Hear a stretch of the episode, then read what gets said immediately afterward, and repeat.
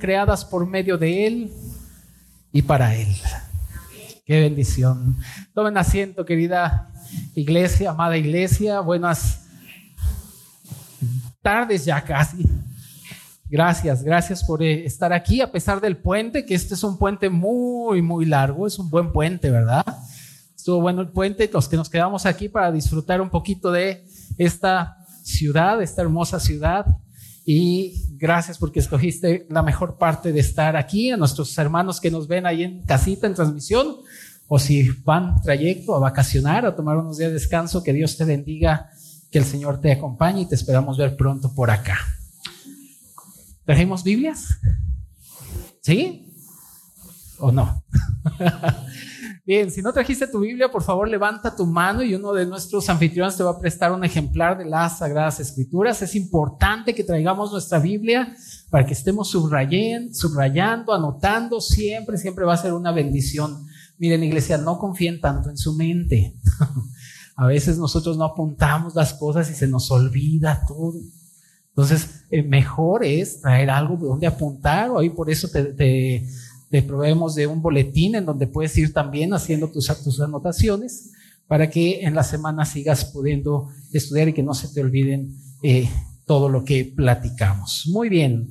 Vamos por favor a continuar con nuestra eh, serie, El Verbo se hizo carne, que está basada en el Evangelio de Juan, como lo hemos estado llevando. Ya llevamos un ratito en el capítulo 11, es un capítulo largo, pero es un capítulo que trae muchas enseñanzas y muchas joyas ahí que tenemos que ir escarbando, escudriñando para entonces eh, poder aprender lo que el Señor quiere que aprendamos. Y el día de hoy vamos a hablar de un tema muy importante, le he titulado una vida que confronta.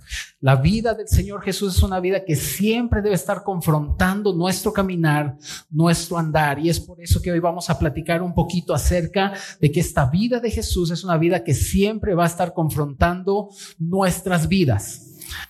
Eh, todo lo que el Señor dijo, todo lo que el Señor hizo, todo lo que el Señor eh, habló, tiene que confrontar todo lo que yo soy, todo lo que hablo, la manera en que yo camino. Siempre la vida de Jesús debe estar confrontando nuestro caminar.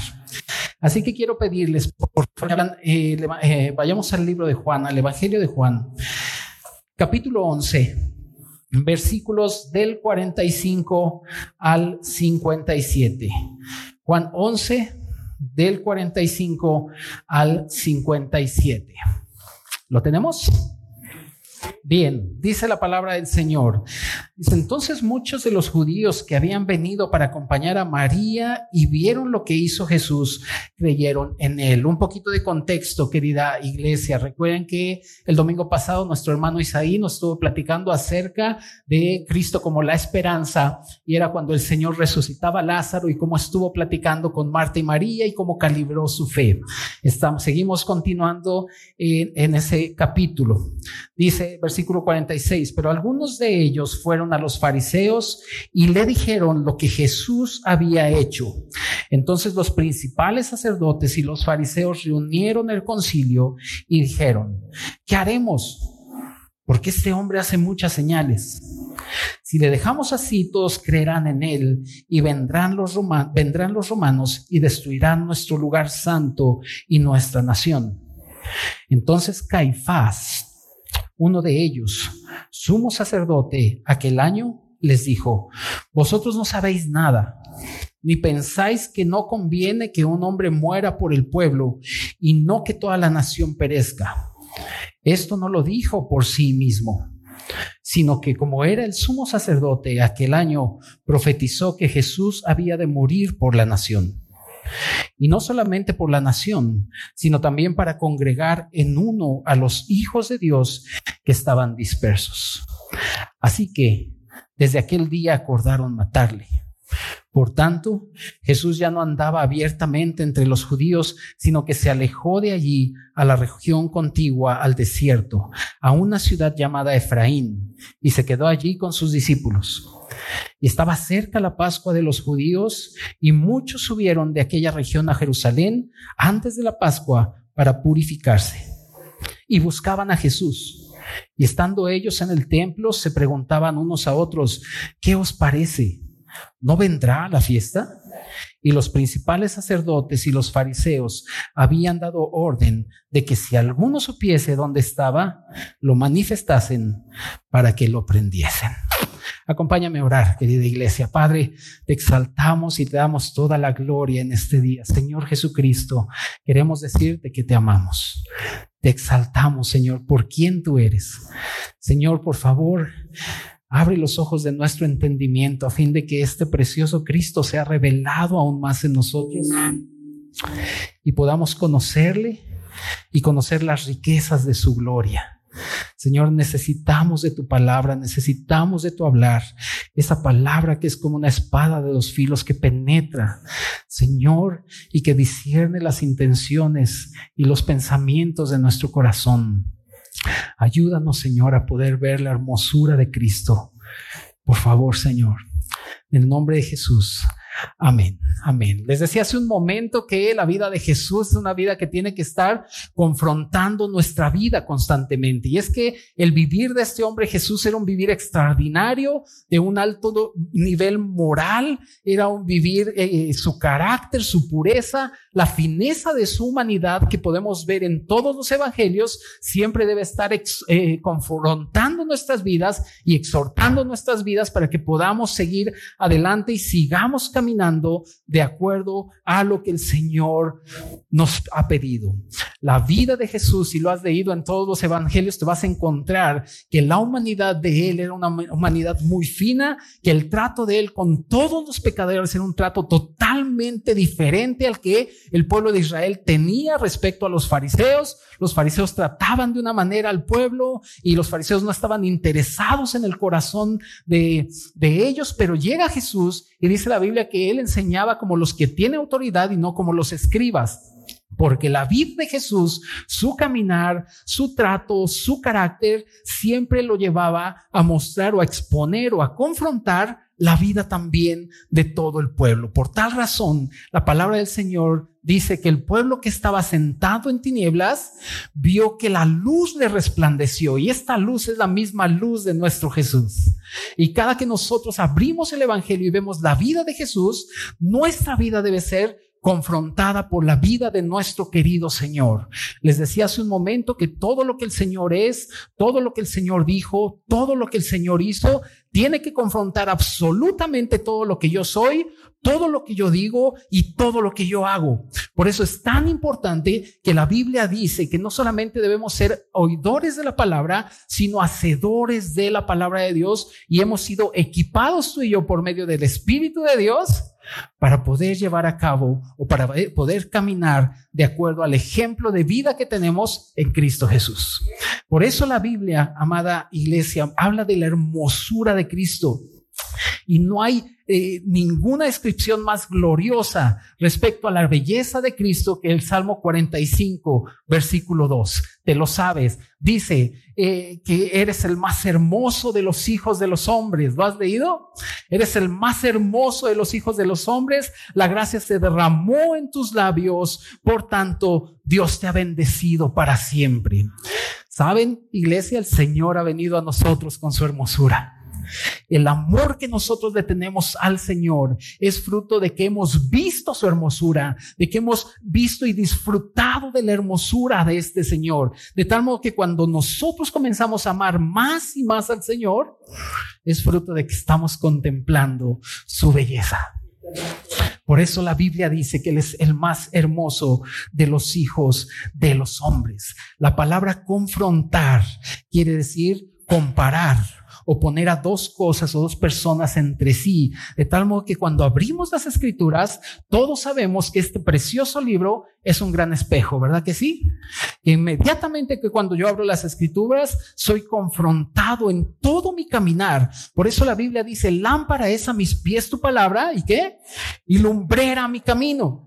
De tal modo que cada que yo abro este libro, la vida de Jesús resplandece a fin de que yo pueda ser confrontado por la vida de este precioso hombre Jesús. Cuando viene el Señor, esto es lo que hizo. Comenzó a confrontar la vida de aquellos que supuestamente creían que vivían bajo la ley y que guardaban la ley y que se sabían de memoria toda la ley, ellos solamente conocían la ley y hablaban de eh, la ley pero no tenían un vivir adecuado. De modo que cuando viene el Señor con su hablar, con su vivir, empieza a exponer y a confrontar el vivir de todos los fariseos. Y el problema no es que confronten nuestras vidas, el problema es que no hagamos nada cuando viene una confrontación así. Cuando viene el Señor y confronta nuestras vidas y dice, tenemos que caminar de esta manera, tienes que hacer esto, tenemos que hacer esto de acuerdo a las escrituras, el problema no es ese, el problema es que muchos de nosotros no queremos hacerlo. Y es ahí donde el Señor tiene que estar constantemente trabajando con nuestra voluntad. Porque no hay nada que glorifique más al Señor que una voluntad rendida a Él.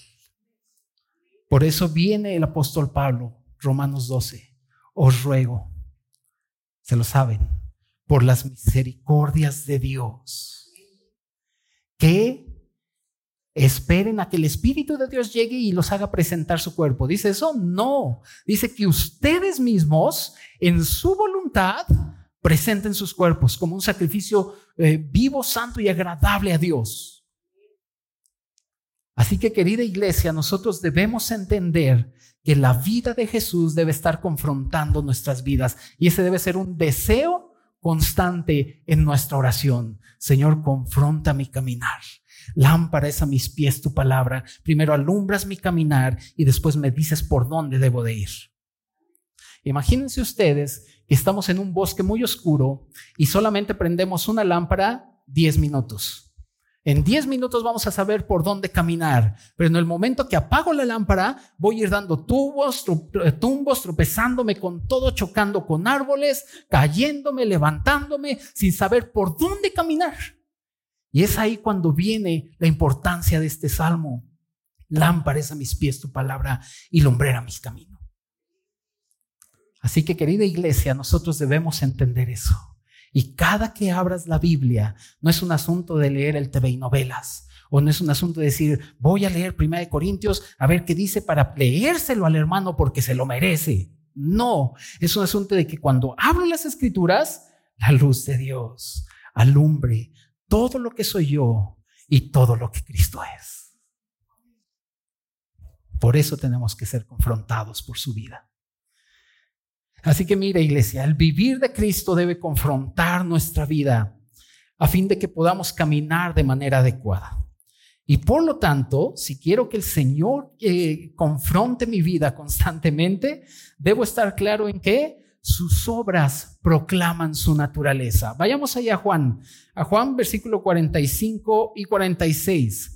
Sus obras proclaman su naturaleza. Dice la palabra del Señor Juan 11, 45 y 46. Entonces muchos de los judíos que habían venido para acompañar a María y vieron lo que Jesús, lo que hizo Jesús, ¿qué dice? Creyeron en él. Pero algunos de ellos fueron a los fariseos y les dijeron lo que Jesús había hecho. Iglesia, muchos creyeron en el Señor por la obra que Él había realizado y no era cualquier obra, era una obra en donde Él había resucitado a Lázaro. Y cuando ellos vieron esa gloriosa resurrección, muchos creyeron. ¿Y sabes que eso mismo vino a hacer el Señor contigo y conmigo? Tú y yo estábamos muertos en delitos y en pecados y Dios nos dio vida juntamente con Cristo. Él nos resucitó también. O sea que somos muchos Lázaros. Sí, somos muchos Lázaros. Estábamos muertos, ahí amarrados en la tumba, ya hasta olíamos mal por el pecado, por la prudetumbre del pecado. Y el Señor dijo, levántate. Y el Señor nos ha resucitado a través de su muerte y su resurrección. Y eso es glorioso glorioso iglesia. Y todas las obras que el Señor hace siempre van a mostrar la naturaleza de Él. Por ejemplo, cada que nosotros vemos la creación de Dios, nosotros nos damos cuenta que la naturaleza de Dios es que Él es creador.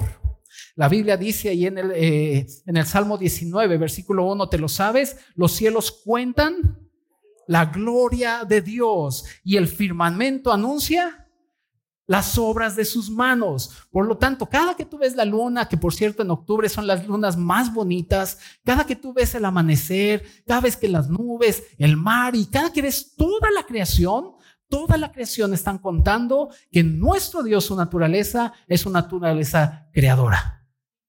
Pero hay algo más excelente, iglesia, que toda la creación de Dios. Hay algo más glorioso que toda la creación de Dios. Y este es que Cristo es la vida. No hay nada más extraordinario de eso. Por eso él dijo, yo soy la resurrección y la vida. En otra ocasión viene y dice, yo soy el camino, la verdad y la vida. Y, lo más grandioso que tú y yo podemos tener es que viene el Señor y dice, yo he venido para que tengan vida y la tengan en abundancia. No hay nada más glorioso que eso.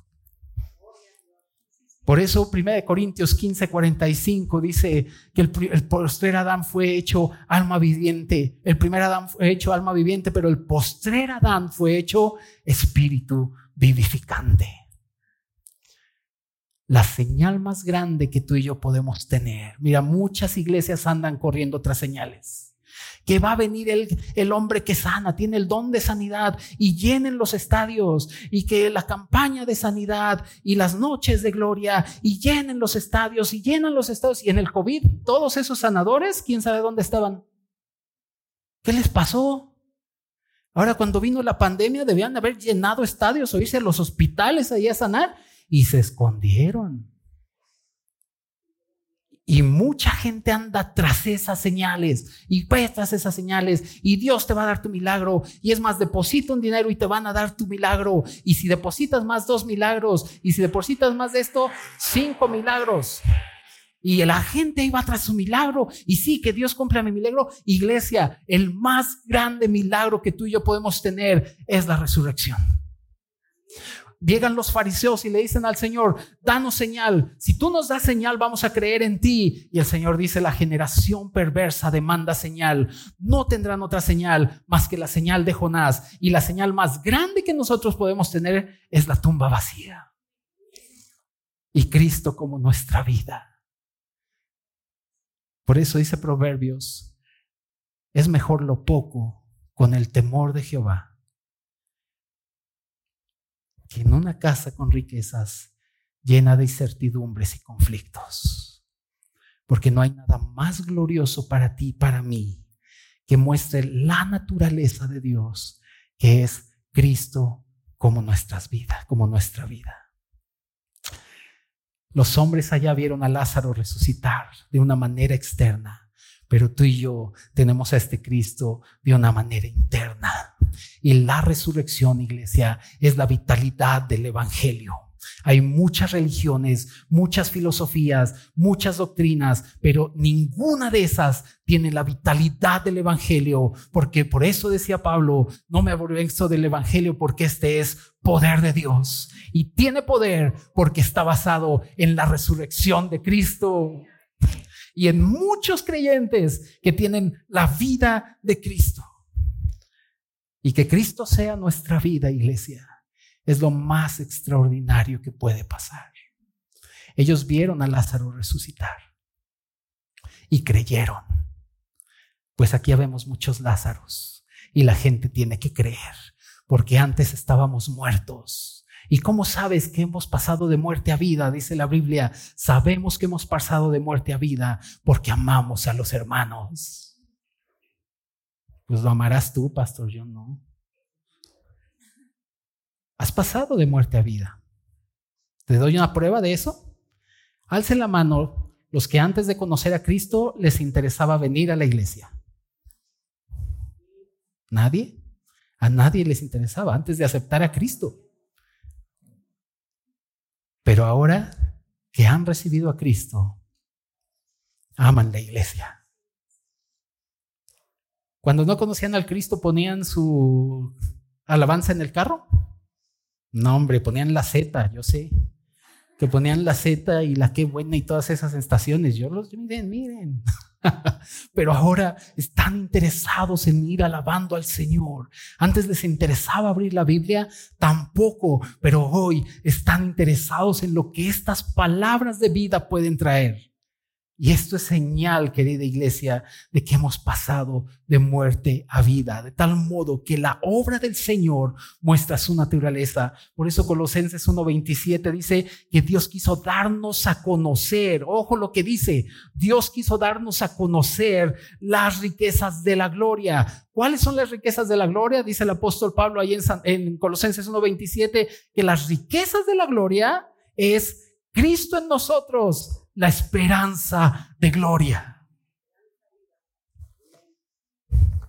No hay señal más elevada que Cristo en nosotros dándonos vida. No hay señal más elevada, querida iglesia. Y esta vida el Señor la puso en nosotros para vivificarnos y para vitalizarnos y seguir adelante. ¿Qué fue lo que pasó con Lázaro después de que lo resucitó el Señor? Dijo, quiten la piedra. Y entonces Lázaro estaba ahí, dice que ya había cuatro días que estaba ahí y ya hasta olía mal. Y entonces el Señor a gran voz dijo, Lázaro, sal fuera. Y entonces cuando salió Lázaro, el Señor dijo, ahí se los encargo, ahí nos vemos. ¿Dijo eso? Dijo, no, desatadlo y dejadlo ir. Querida iglesia, el que tú y yo tengamos la vida de Cristo no es para quedarnos ahí. Ay, es que pobrecito de mí. Ay, es que me va mal en la vida. Ay, es que no tengo esto, lo otro. No, entiende cuál es la posición que tú tienes en Cristo. Y la posición que tú tienes que Cristo es que Cristo es tu vida. Y que por medio de Cristo nos ha hecho más que vencedores en Cristo Jesús. Y es por eso que podemos seguir adelante. Tropezamos y el Señor nos levanta y vamos adelante. Me equivoco y voy adelante. Fracaso y sigo adelante. Porque no es por nosotros, sino porque es la naturaleza de Dios. La naturaleza de Dios en nosotros consiste en seguir avanzando. Por eso el apóstol Pablo decía, dejando ciertamente lo que quedó atrás. ¿Qué? Ahí me quedo llorando, tristeando un rato. Dejando lo que quedó atrás, dice, prosigo, prosigo. Así que querida iglesia, esto que vieron estos hombres, creyeron por las obras de Dios, porque vieron su naturaleza, que su naturaleza es dar vida. Por eso la Biblia dice que Dios no es un Dios de muertos, sino de vivos. Y como Él es viviente, tú y yo somos vivientes. Y este es el primer punto que tiene que confrontarte. El Señor vino para que tengas vida y vida en abundancia. El Señor vino para que entiendas que de tu interior correrán ríos de agua viva. El Señor vino para que tú entiendas que Él vino a hacer todas las cosas nuevas para seguir adelante, no por nosotros, sino por la vida de Cristo.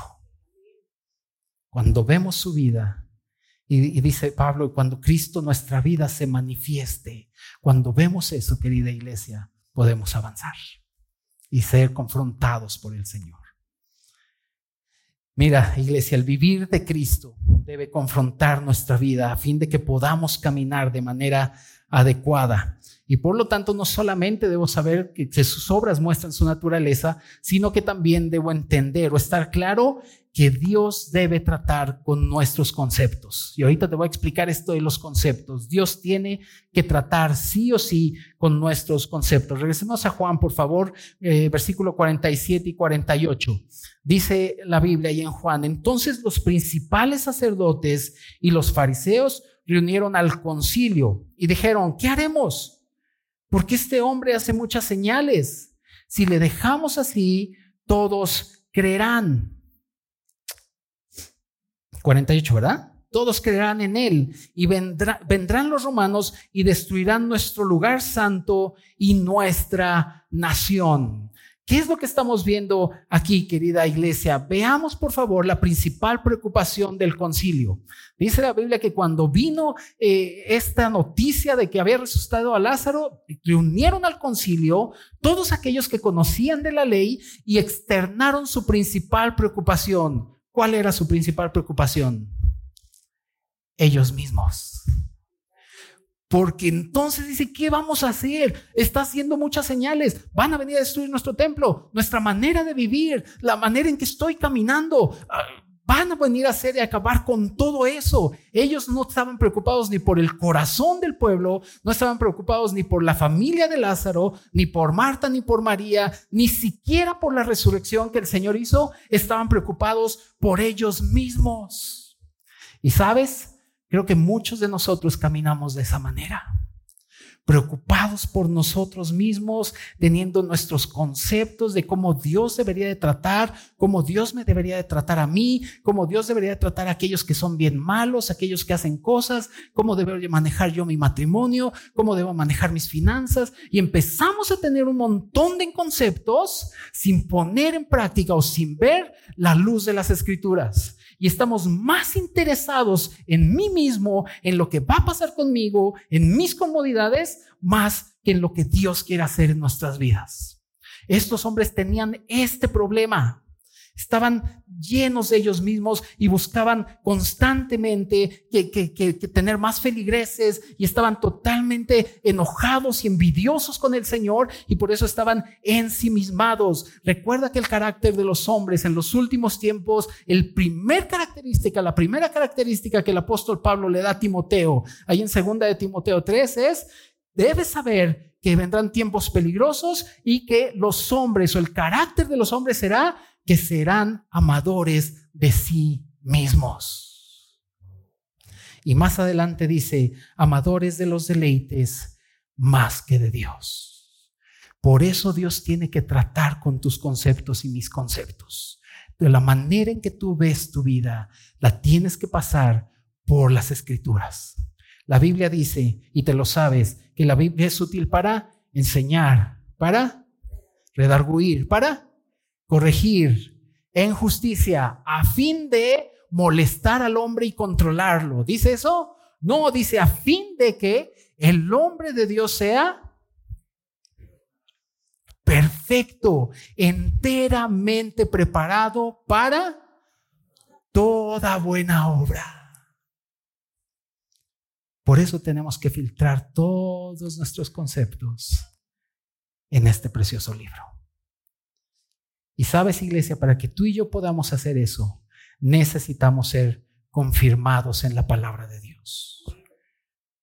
Y esta palabra confirmar quiere decir añadir validez a algo o darle validez a algo.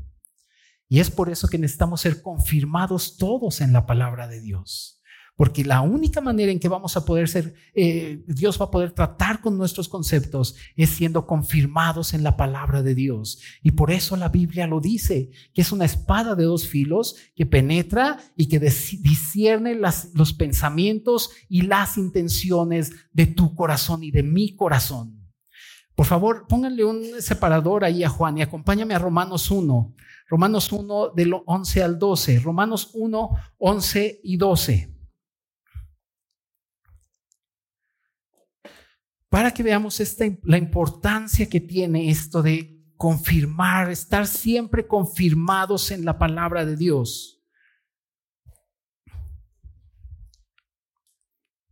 ¿Ya lo tienes? Romanos 1, 11 y 12. Fíjate lo que Pablo decía. Dice, porque deseo verlos para comunicarles algún don espiritual a fin de que vean cuánto sé de Dios ¿A fin de qué? A fin de que sean confirmados.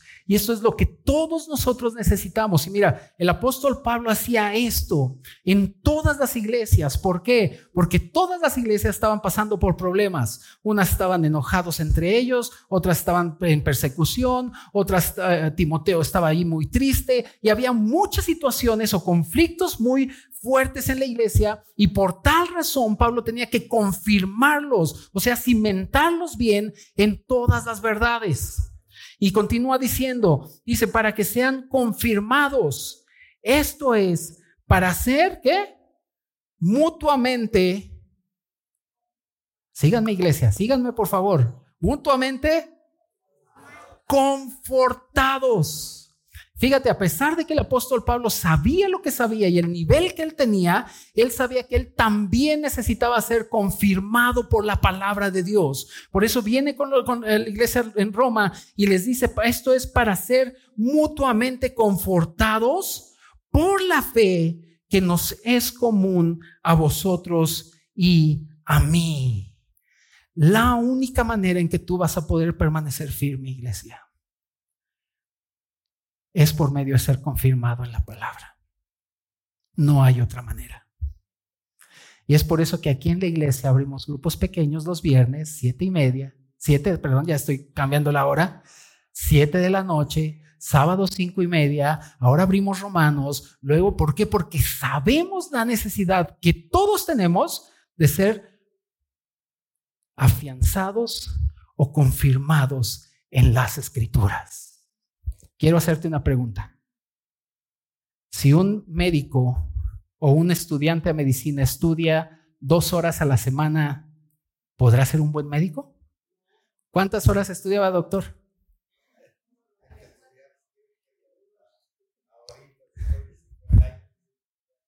¿Sí escucharon todos? ¿Que sigue estudiando? Y quiero hacerles esa pregunta.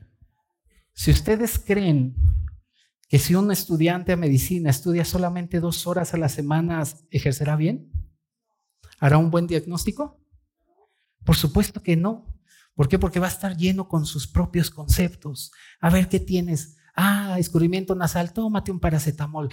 Es lo mismo que hacemos nosotros cuando nos automedicamos. Y tú que tienes tantita tos, ah, coma, tómate chocolate con bombones. Y tiene sus conceptos porque no tiene el estudio o la preparación adecuada para ejercer bien de acuerdo a la sintomatología que presentan las personas. Ahora, si un médico estudia años y años para ejercer bien, ¿qué nos hace pensar a nosotros, iglesia? Que si quiero tener un matrimonio saludable, que si quiero tener una vida saludable, que si quiero tener una familia saludable, espiritualmente estoy hablando, si quiero tener relaciones saludables, ¿qué nos hace pensar que solamente necesitamos una hora el domingo?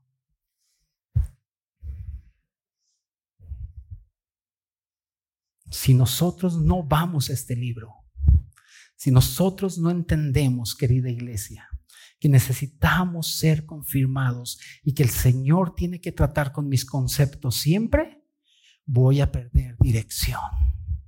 Y entonces ya tu esposo se enojó contigo, ya no te quiere hablar, ya la esposa no se habla, están juntos, pero ya eh, en cuanto a relaciones están divorciados desde hace mucho tiempo, no me llevo bien con este, me cae mal el pastor, no me gusta cómo predica, todo está bien feo, tocan fuerte y todo. Y todos totalmente, querida iglesia, sin saber a dónde nos quiere llevar el Señor. ¿Por qué? Porque no hemos entendido que todos mis conceptos deben ser pasados por este libro. Confrontados, Chelita, así es.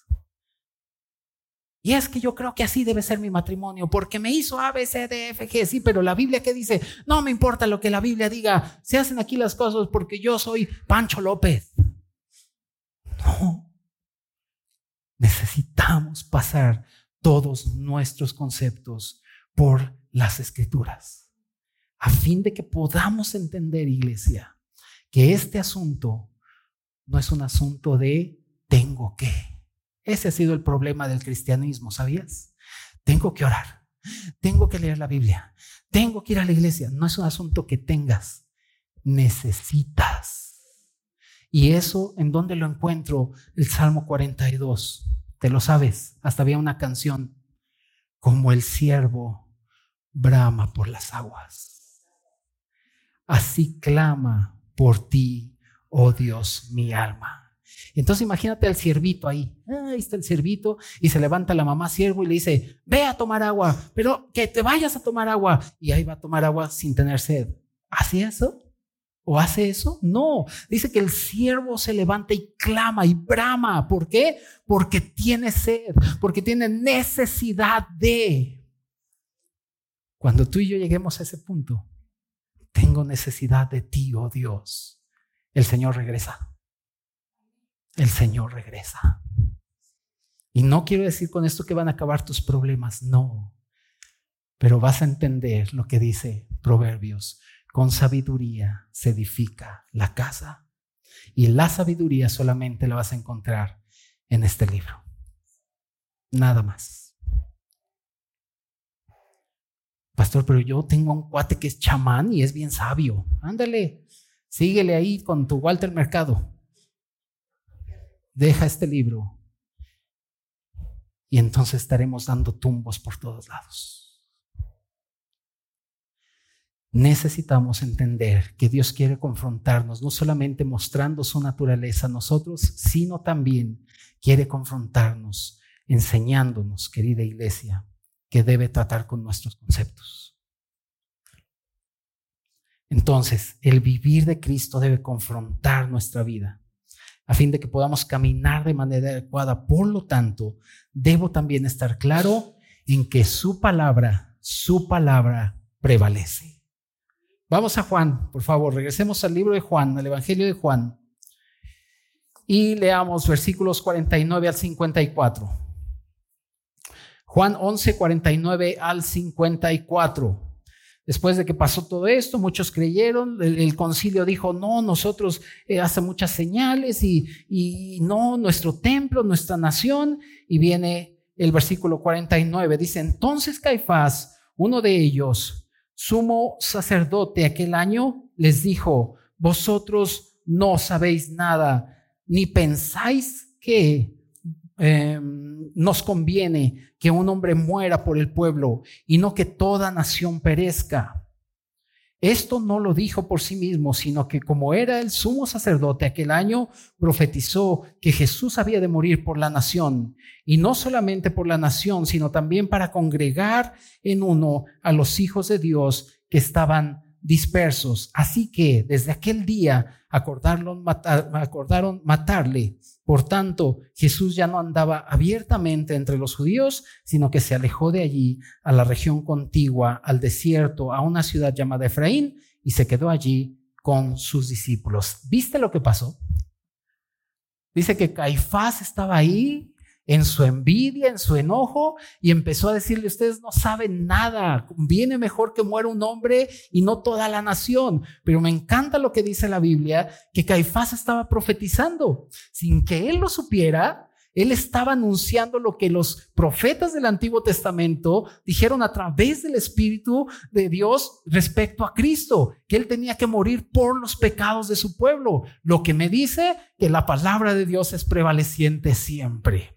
Y le pasó igual que a Pilato. Dice la palabra del Señor que Pilato se lavó las manos y dijo, hagan ustedes, yo no encuentro mal en este hombre, hagan lo que tengan que hacer. Y cuando Pilato estaba diciendo eso, estaba anunciando a todo el universo que este hombre era justo y estaba aprobado para subir a la cruz sin que Pilato lo supiera, estaba anunciando eso a todo el universo. Y lo mismo le pasó a Caifás. Caifás no lo dijo de sí mismo, sino que profetizó que el Señor tenía que padecer por el pueblo y por la nación de Israel. Y eso me dice que esta palabra está por encima de todo y de todos, por encima de mis opiniones, por encima de mis conceptos, por encima de cómo quiero caminar. Esta palabra es prevaleciente y eso lo debes entender.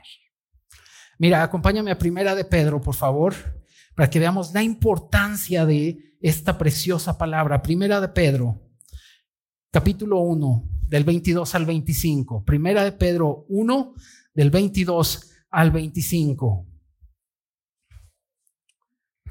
¿Lo tienes? Primera de Pedro 1, 22 al 25.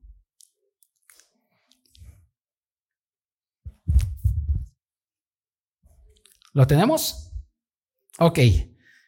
Dice, habiendo purificado vuestras almas. Ahora ustedes, ¿por qué? Ah, habiendo purificado nuestras almas por obediencia a qué? ¿Y qué es la verdad?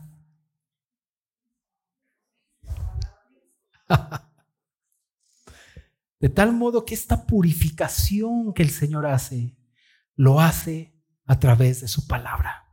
Por eso el Señor dijo, Padre, santifícalos en tu verdad. Tu palabra es verdad. Ay, pero hay muchos cristianos, y les decía en la mañana los de la alabanza, hay muchos cristianos que están como en la parada del metrobús aquí esperando el Metrobús que no llega y todavía nos martirizan porque ponen las pantallas, Metrobús a prepa 1, todavía se tarda 10 minutos y 10 minutos y estamos parados, viendo, asomándonos a ver aquí hoy sin hacer nada. Así hay un montón de cristianos, sí, transfórmame, sí, lléname, sí, santifícame, sí, todo. La Biblia, ay no, qué flojera. Entonces, ¿cómo? ¿De veras crees que solamente así? Oh, el que comenzó en nosotros la obra la perfeccionará, perfeccioname. Si la Biblia está diciendo, la purificación de tu alma viene por la obediencia a la verdad. No lo digo yo, enójate con el que escribió eso, no conmigo. Pero dice, la purificación de tu alma. Y recuerda que tu alma son tu mente, tu voluntad, tus emociones. ¿Quieres ser santificado? ¿Quieres ser purificado? Necesitas las escrituras sí o sí. Seguimos leyendo. Dice, habiendo purificado vuestras almas por la obediencia a la verdad, mediante el Espíritu. O sea que el Espíritu y, y la Biblia van de la mano. Ay, es que yo no, yo no leo la Biblia, pura oración, pura oración, pura oración, pura Está bien, pero corres el riesgo de dejarte llevar por tus emociones. Y otros, no, oración no, pura Biblia, pura Biblia, corres el riesgo de envanecerte. De tal modo que tanto la palabra como el espíritu son necesarios para la purificación de tu alma. Dice, fíjate el fruto de esto, habiendo purificado vuestras almas por la obediencia a la verdad mediante el espíritu, ¿qué dice? Para el amor fraternal no fingido, amaos unos a otros entrañablemente de corazón puro siendo renacidos, no de simiente corruptible, sino incorruptible. ¿Y ahora ustedes qué dice? Todos, nada más tengo a dos aquí, hermanos, por, favor, todos. Dice, eh, sino incorruptible por la palabra de Dios. Ay, me encanta que dice, no de simiente eh, corruptible, sino de una incorruptible. ¿Cuál es la simiente incorruptible? De acuerdo a lo que dice Pedro. Te la presento.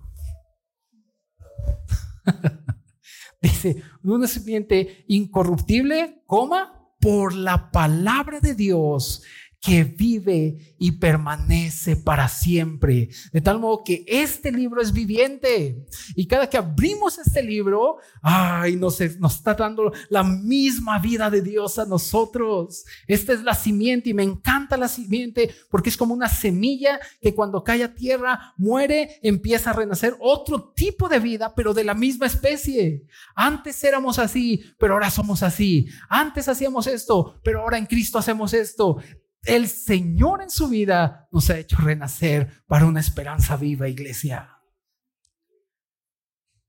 Y luego dice Pedro, ah, si no creen esto, te voy a mostrar cómo tu vida nada se compara con la palabra prevaleciente de Dios. Versículo 24 dice, porque toda carne es como hierba y toda la gloria del hombre como flor de la hierba. O sea, que si te crees el muy, muy, de que nunca te va a pasar nada, de que yo me cuido y soy hasta vegano y nunca me va a dar ningún infarto y que yo hago esto por mi fuerza. Y si crees que algo eres, viene la Biblia y te dice, la gloria que tú tienes es nada.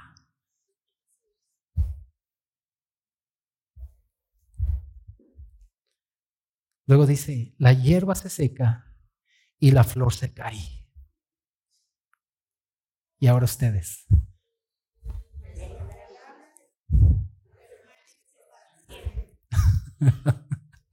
¿Te das cuenta la comparación que hace Pedro y la Biblia? Ustedes, hombres, no son nada. Y si no me crees, ahí está la pandemia. ¿En cuántos días nos pusieron de rodillas a todo el mundo? Y todos, ay, qué miedo, ay, el COVID, ay, ay, ay. Y muchos cristianos miedosos, sin darse cuenta que lo mejor que nos pudo haber pasado, por muy fuerte que se oiga, es haber partido con el Señor. no, pastor, no diga eso. No, sí digo eso, esa es la esperanza que tenemos. Y Pablo lo decía, yo quiero estar con Él, me es mejor estar con Él, pero por ustedes, iglesia, prefiero estar aquí, para seguirlos confirmando.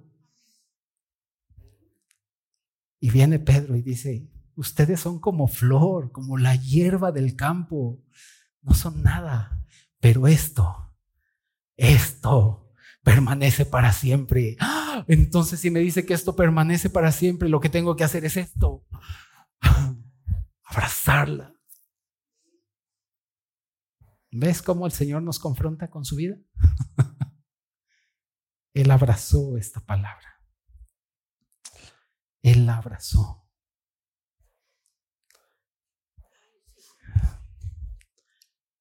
Así que iglesia, cuando vemos esto, entendemos lo que dice el Salmo 19. Búscalo. Salmo 19, versículos 7 y 8 este salmo y subráyalo en tu Biblia, por favor. Por eso les digo, subrayen. Y ponlo en un cuadrito, estos dos versículos, y ponle arriba el concepto que Dios tiene respecto a su palabra. Así ponlo.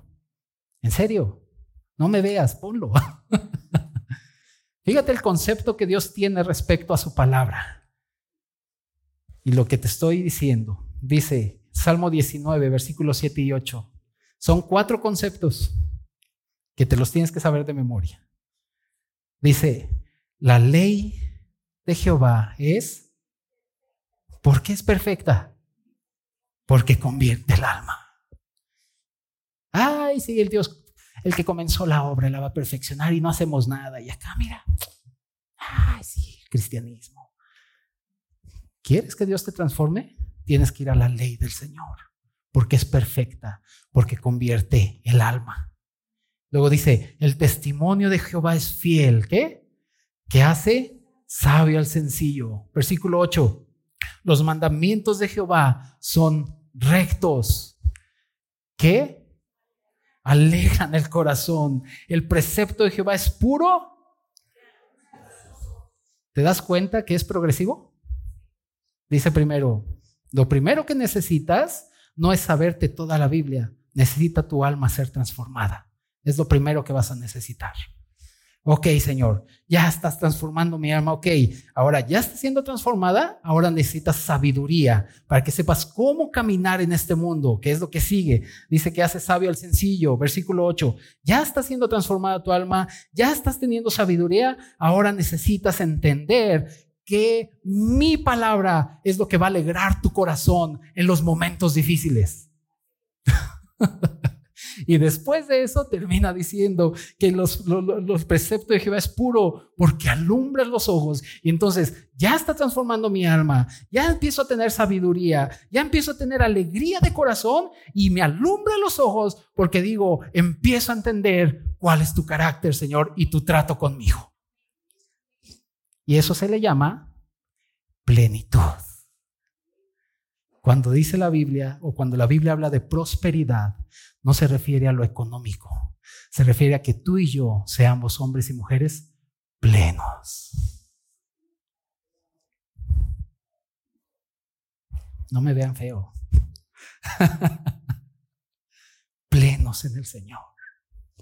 Así que querida iglesia, no solamente el Señor con su vida nos muestra su naturaleza, no solamente trata con mis conceptos, no solamente debo entender que la palabra de Dios es prevaleciente, sino que también, y vamos al último punto porque ya se me acabó el tiempo, sino también entender, por favor, entender que mi comunión con Dios es prioridad. Vamos a Juan, por favor, eh, versículos 55 y 57, para ya ir terminando. Juan 11, 55 y 57. ¿Lo tienes ya? Dice, y estaba cerca la Pascua de los judíos, y muchos subieron de aquella región a Jerusalén antes de la Pascua para purificarse. 56. Y buscaban a Jesús Y estando ellos en el templo, se preguntaban unos a otros, ¿qué os parece? ¿No vendrá la fiesta? Y los principales sacerdotes y los fariseos habían dado orden de que si alguno supiese dónde estaba, lo manifestase para que le prendiesen. Como todos sabemos, había gente que buscaba genuinamente a Jesús y gente que solo lo buscaba para conveniencia u otros que lo odiaban. Y hasta la fecha eso sigue prevaleciendo, querida iglesia. No se trata tanto de una búsqueda de Dios, se trata más de una comunión con Él. Esto es importante. Necesitamos, querida iglesia, empezar a entender que mi comunión con Dios es una prioridad. No es un asunto de orar, de orar diario, es más bien un asunto de que en todo el día esté teniendo contacto con el Señor. Y se los he dicho muchas veces. No es un asunto de que, ay, pastor, es que no tengo tiempo para orar. Es que llego bien cansado. Es que el tráfico. No, es un asunto que en todo lo que tú estés haciendo, estés teniendo comunión con el Señor. Señor, cuánto te amo. Y ahí vas en el tráfico o en el metro. Señor, te adoro. Oh, Señor. Y, me pongo mi, mi Biblia y voy oyendo la audiobiblia y voy teniendo comunión constantemente con el Señor porque eso es lo que va a marcar tu vida. Tu vida no la va a marcar el que vengas a la iglesia, tu vida no la va a marcar el que traigas la Biblia cargando, tu vida la marca la comunión que tengas con Dios. Eso es lo que realmente va a marcar tu vida y mi vida. Y cuando nosotros entendamos que la comunión de Dios es primordial o es necesaria o es una prioridad, se van a acabar los pretextos. No, grupo pequeño a las 7. Ay, no sé, ahora apenas estoy llegando a mi casa, qué flujera. Romanos ahora, o sea, tengo que echarme romanos y luego escucharte a ti. ¿En serio? Híjole. Leer la Biblia con mi esposa, no, hombre, qué flojera, prefiero echarme un café con ella. Cuando entendemos que mi comunión con Dios es prioridad, se van a acabar los pretextos se van a acabar los pretextos. ¿Te acuerdas cuando el Señor llamó a ciertas personas y le dijeron, sí, sí voy contigo, solo deja que regrese a enterrar a mi padre? ¿Te acuerdan? Y el Señor dijo, pretextos buscaba la muerte. Ven, sígueme. Sí, nada más déjame ir a vender unas propiedades. Mm, bien. Iglesia, ahí está el fruto de mi comunión cuando entiendo que es una necesidad. ¿Y por qué el Señor está tan interesado con que nuestra comunión sea una prioridad, iglesia? Comunión con Él. ¿Por qué? Porque sin comunión, para que lo apuntes, sin comunión no hay dirección. Sin comunión no vas a tener dirección en tu vida jamás. ¿Con quién me casaré? ¿Con Panchito o con Pepito? No, ya sé, mejor voy a orar. Señor, por favor, dame a uno que tenga la cara de David, el cuerpo de Sansón, pero sobre todo, sobre todas las cosas, que tenga la cartera de Salomón. Es, sabia, muy bien, ese es sabio. y andamos dando tumbos. Iglesia sin comunión no hay dirección. ¿Cómo lo sé? Por el libro de jueces. ¿Se acuerdan del libro de jueces? Todo el pueblo no les interesaba la comunión y andaban para acá y ahora adoremos a Él y ahora adoremos aquí y hagamos esto, hagamos esto. Y entonces dice ahí en jueces 2.18 que el Señor se movía misericordia y levantaba a un juez un juez que tenía comunión con Dios. Y ahí estaba Gedeón, ahí había varios eh, que salen ahí en, el Salón de la Fama de la Fe, como le dicen en Hebreos 11. Y entonces dice que cuando levantaba un juez con comunión, el pueblo decía, sí, solo tú eres Dios, iban, iban, iban, iban. Y de repente se moría el juez y se regresaba. No, hay que hacer esto. No tenían absolutamente ninguna dirección porque no estaban interesados en la comunión con Dios. Y viene el Señor y dice, mi pueblo pereció por falta de conocimiento o de dirección, porque no estamos interesados en una comunión con Él. Ya que Dios haga lo que quiere hacer. Pues al fin dice uno, diría por ahí un dicho que podría ser un texto bíblico. Eh, el hombre propone. Ay, se lo supieron más que hace rato que leí, ¿eh? por eso vamos a abrir Romanos. Podría ser ahí de la versión Moy habla hoy.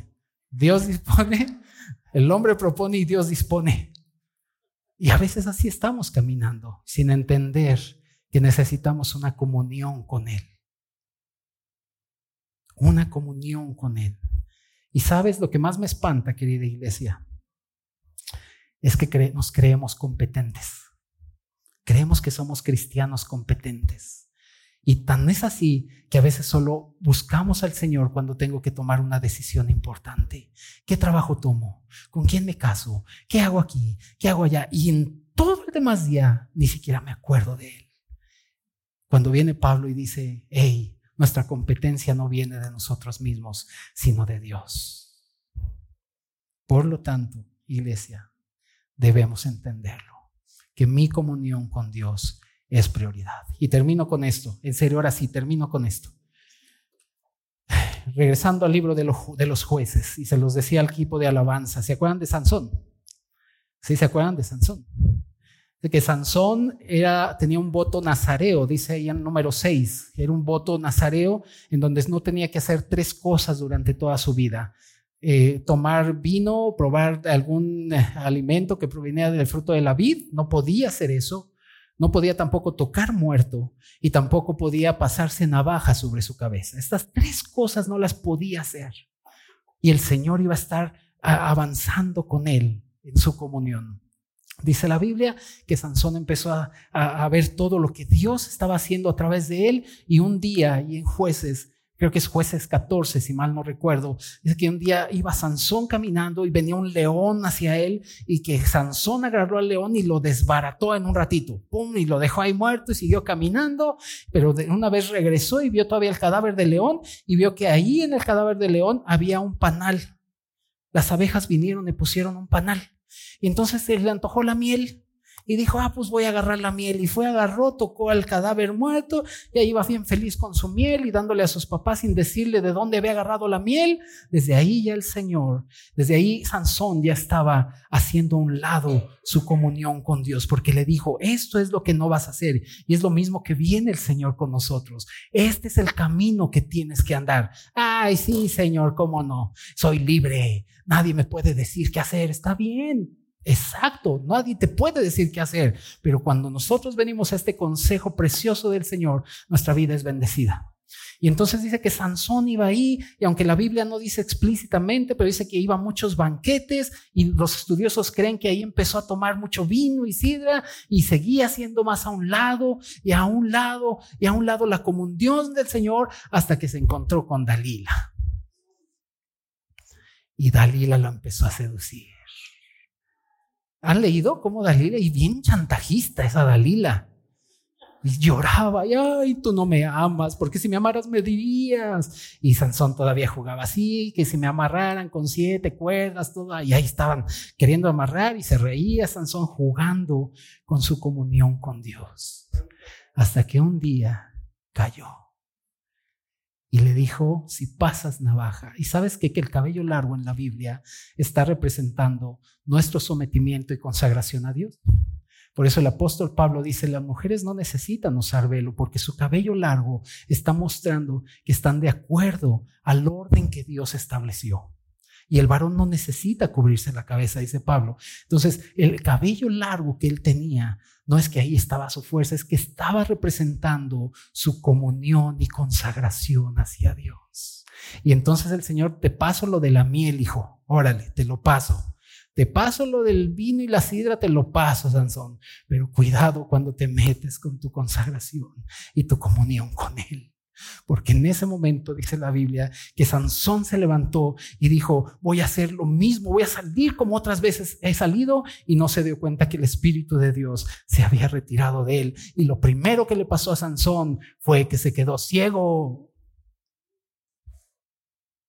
No sabía ni qué hacer. Y lo único que se le ocurrió fue, dame fuerza para vengarme. Y el Señor dijo, ¿en serio quieres eso? Pues órale, ahí te va. Pum. Y pereció.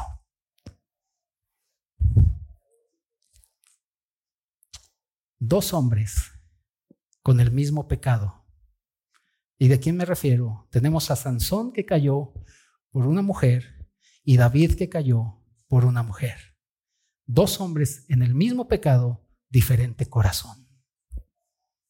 Porque David inmediatamente se humilló. Él sabía su comunión que tenía con el Señor. Él sabía quién era. Y entonces cuando viene Natán y le dice, Dios te ha perdonado, pero la espada estará eh, sobre tu reino, David inmediatamente va y se postra. Sansón empieza a querer venganza y, y David postrándose, orando y orando hasta que viene la situación que el Señor no permitió que tuviera a su hijo. Se levantó David y entonces empieza a escribir, tu misericordia es mejor que la vida porque era un hombre que tenía una comunión con él. Y no digo que Sansón no la tenía, claro que la tenía, porque también aparece en Hebreos 11. Pero donde quiero que vayas es que veas la prioridad y el peligro que hay cuando no tenemos comunión con Él.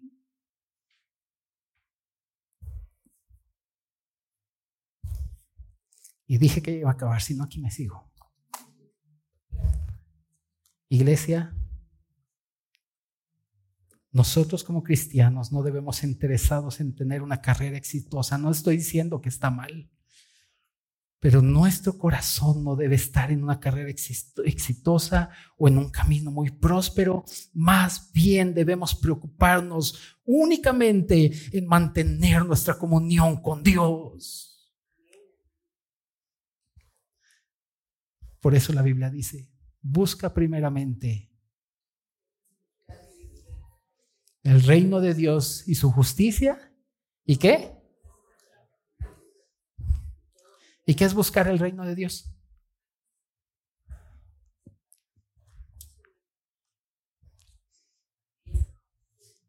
Tener una comunión con Él. Y todo lo demás, ahí está. Oremos, iglesia. Oremos. Padre, te exaltamos y te adoramos.